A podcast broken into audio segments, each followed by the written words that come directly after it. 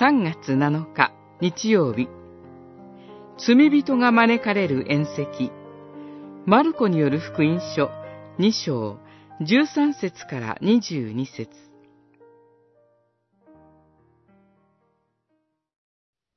イエスはこれを聞いて言われた。医者を必要とするのは丈夫な人ではなく病人である。私が来たのは正しい人を招くためではなく、罪人を招くためである。二章十七節多くの人が、主イエスの福音を求めて集まる一方、救いの恵みの外にいる者として蔑まれていた徴税人レビは、修税所に座っていました。道行く人々からの冷ややかな視線が、彼を救いの外に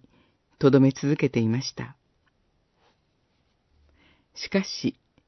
主イエスはレビを見て、ご自分のもとに招き、食事を共にされます。レビの喜びは、どれほど大きかったことでしょう。他にも多くの罪人が主イエスに招かれ、宴席は大きなものとなりました。しかし、彼らの宴席をファリサイ派や立法学者たちは喜ばずに非難します。神の民として生きる彼らにとって、主イエスが徴税人や罪人と食事を共にすることは理解しがたいことでした。また、洗礼者ヨハネの弟子たちも、主イエスの弟子たちが断食しない様子を見て尋ねます。断食は、敬虔な信仰生活を送るための伝統的な慣習です。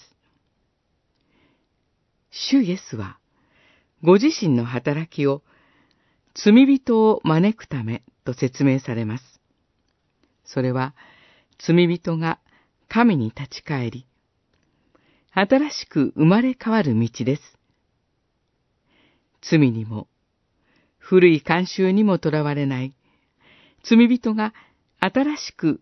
生まれ変わる喜びの宴席に、私たちは今日、主イエスの見前に招かれています。